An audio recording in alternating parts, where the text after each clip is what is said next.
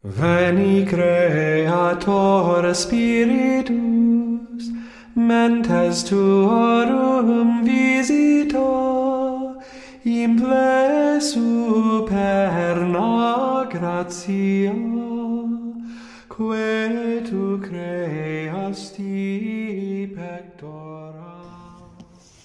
El bálsamo, entonces, el aceite significan las gracias que confiere la confirmación. El aceite, ¿para qué sirve? En lo natural. ¿Eh? ¿Para qué? El aceite alimenta y fortifica. Sobre esto. El aceite alimenta y fortifica. El aceite, dijimos, alimenta y fortifica. En otro tiempo se hacía beber aceite de ricino a los niños débiles enfermizos.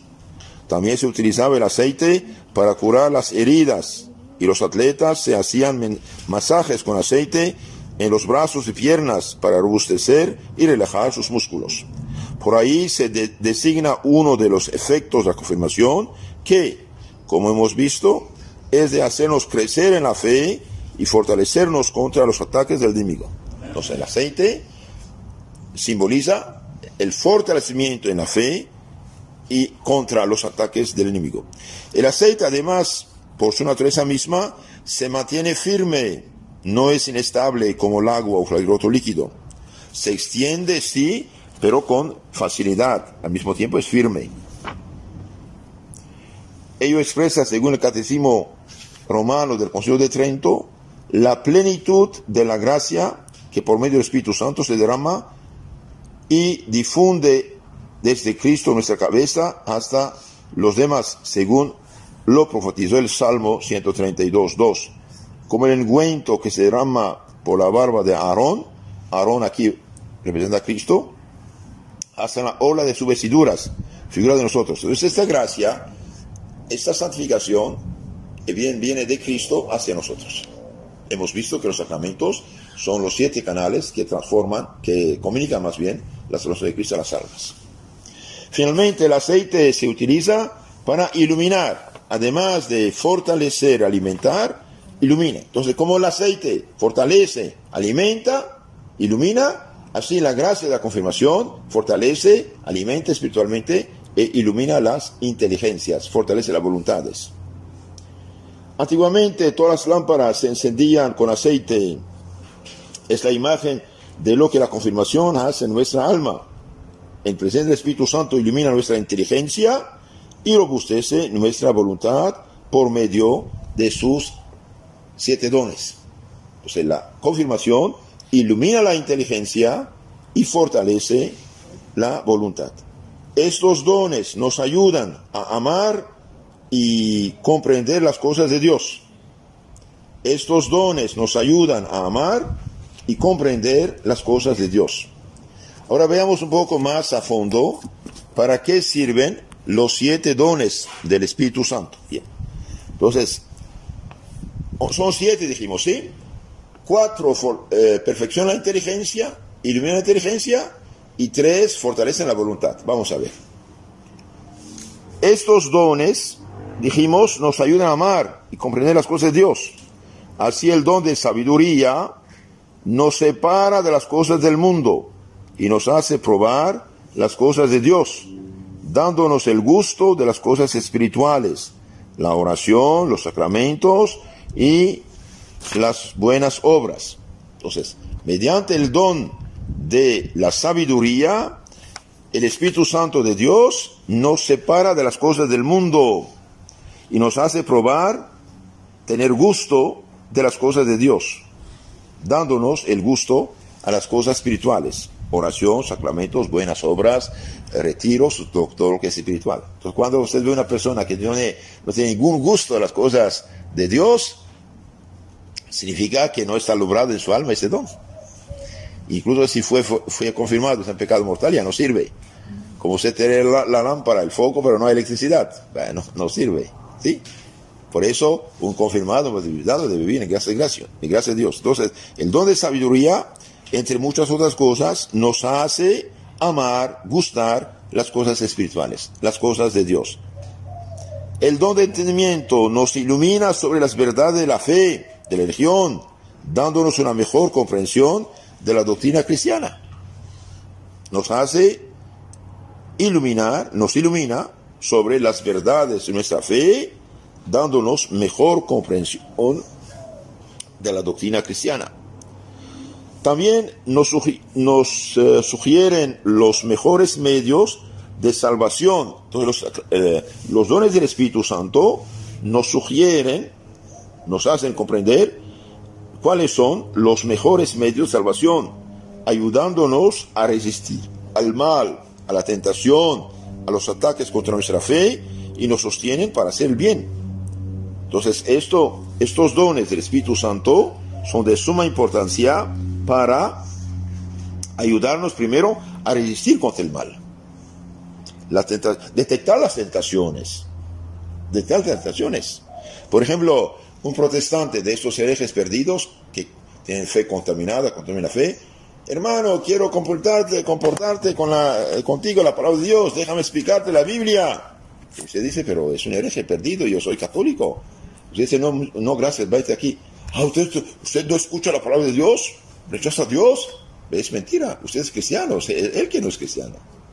Él viene a robarte tu fe y quiere engañarte con palabra Biblia mal explicada que ya no es para Dios. Entonces aquí la, el don del Espíritu Santo se como un olfato, se te da, ¿ves? Esto no es, no es bueno. Quizás no sabes todo, pero dice esto no es correcto, entonces rechazas. A veces hay gente mayor incluso, tienen muy poca formación, digamos, científica humana, pero tiene el don de la fe, tiene los dones del Espíritu Santo. Detecta con el falto de fe que eso no es correcto. Entonces, los dones del Espíritu Santo nos ayudan a resistir al mal, a la tentación, detectar los sofismas. ¿Los sofismas qué son? Estas trampas que parecen muy lógicas, bonitas, que son falsas. También nos defiende contra los ataques de la fe, dijimos, y nos sostiene para seguir haciendo el bien. Así, el don de consejo, por ejemplo, nos da a conocer en las cosas particulares lo que hay que hacer o no hacer, lo que hay que decir o no decir. El Espíritu Santo se hace nuestro consejero, nos indica los medios para llegar al cielo. Muy importante. Cuando uno está para tomar decisiones, eh, está confundido, no sé qué hacer, Señor, dame ayuda, dame ayuda. El don de consejo nos da a conocer en los casos concretos, reales, lo que hay que hacer o no hacer, lo que hay que decir o decir. Y el Espíritu Santo se hace nuestro consejero y nos indica los medios para llegar al cielo. El don de fortaleza nos hace superar todos los obstáculos que nos impiden seguir el camino del cielo. Muy importante. El demonio pone obstáculos, el demonio hace em, creer que la virtud es imposible a practicar, por ejemplo. ¿Y qué dijo Cristo? Cada día basta su pena, sus problemas. ¿Para qué yo voy a preocuparme 50 años de delante? No existen todavía. Todo, toda proposición, toda afirmación que empieza, quizás sí, es sí mañana, es sí en 10 años, es sí, es sí, es sí, déjalo de lado. Eso no viene del Espíritu Santo. Son sofismas. Son, sofismas. Y la gente cae en, en estos problemas del sí. Eh, el don de consejo es importante, ¿eh? pedirlo cada día. Por eso les aconsejo, incluso antes de estudiar, hacer esta oración Espíritu Santo. Esta oración eh, que está en, la página 70 del Catecismo Chiquito, ¿no? Venid Espíritu Santo, llenad los corazones vuestros fieles y inflamad en ellos el fuego de vuestro amor. Enviad, Señor, vuestro Espíritu, todos ha creado, y renovaréis la faz de la tierra. Oremos. Oh Dios, que adornasteis los corazones de los fieles con la inspiración del Espíritu Santo, hacednos la gracia de que con mismo Espíritu sepamos gustar el bien, gozar siempre su consuelo, porque es nuestro Señor. Amén. ¿Para qué sirve el don de la fortaleza?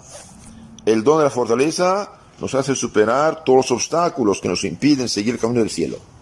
No es poco. Nos hace superar todos los obstáculos que nos impiden seguir el camino del cielo.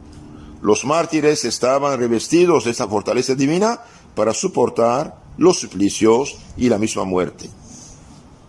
Pedir Cuando uno está frente a la tentación, pedir a Dios ayuda y punto, no tiene miedo.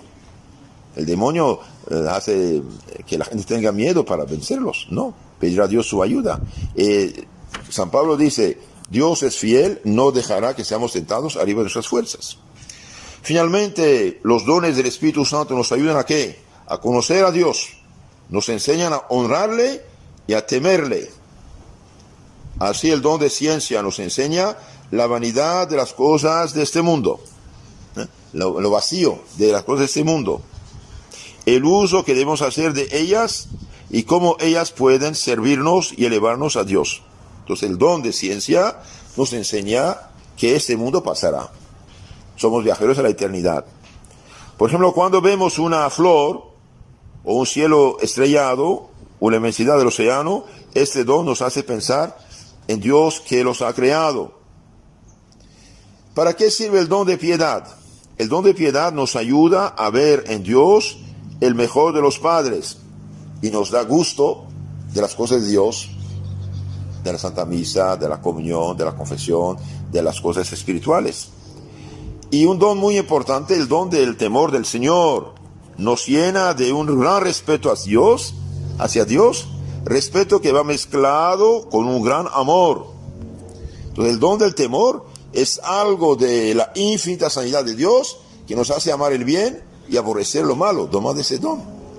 En la lista el don del temor es el último, para nosotros el primero. Es como el bulldozer que elimina los obstáculos. Tenga el temor del Señor e inicio de la sabiduría, dice, dice la Biblia.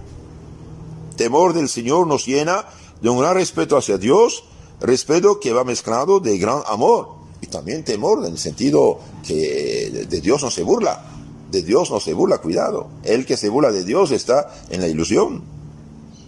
Entonces no se tiene más ya que un solo miedo, es el de ofender a Dios, Señor, Padre nuestro, tan bueno. El pecado, por pequeño venial que sea, nos inspira horror. Se prefería morir antes que cometerlo. Entonces aquí, cuando tenemos estos dones, y este, especialmente el don del temor del Señor, el bien el pecado, por muy pequeño que sea, nos inspira horror. Esto acerca del aceite. El aceite ha de ser de oliva, dijimos, porque la oliva, teniendo siempre las hojas verdes, significa el vigor y la misericordia del Espíritu Santo, vigor, fuerza. Además, este es el aceite que se llama propiamente aceite todo otro líquido no recibe el nombre de aceite, sino por semejanza con el de oliva, y no se hace uso de él sino para suplir al aceite de oliva en los países donde no hay. El bálsamo, ¿qué es? el bálsamo cuyo olor es tan agradable significa que los fieles, al ser perfeccionados por el sacramento de la confirmación, han de despedir tan, tal suavidad de todas las virtudes, que pueden decir juntamente con San Pablo, somos el buen olor de Cristo delante de Dios. 2 Corintios 2.15. el cristiano debe ser el buen olor de Cristo por sus virtudes. Un cristiano es un hombre ungido, un hombre consagrado, es un príncipe del cielo. Y un príncipe no se comporta como un muchacho mal educado de la calle. Además tiene el bálsamo tal virtud que impide la, eh, impide se corrompa todo lo que se baña con él. Si usted pone, no sé, un alimento en aceite, con bálsamo, impide la corrupción. Esto significa la virtud, eficacia de este sacramento, que por la gracia celestial con que adorna a las almas, les da ayuda para preservarse fácilmente de la peste y corrupción de los pecados. Entonces, como el aceite alimenta, ilumina, fortifica, significa los dones del Espíritu Santo mediante cual Dios interviene, así el bálsamo también, que se mezcla con aceite, nos hace eh, practicar o nos pide que seamos el buen olor de Cristo, eh, impide la corrupción, la corrupción del pecado en nuestras almas. Esto quería decirles acerca, entonces, del de, eh, aceite y del bálsamo.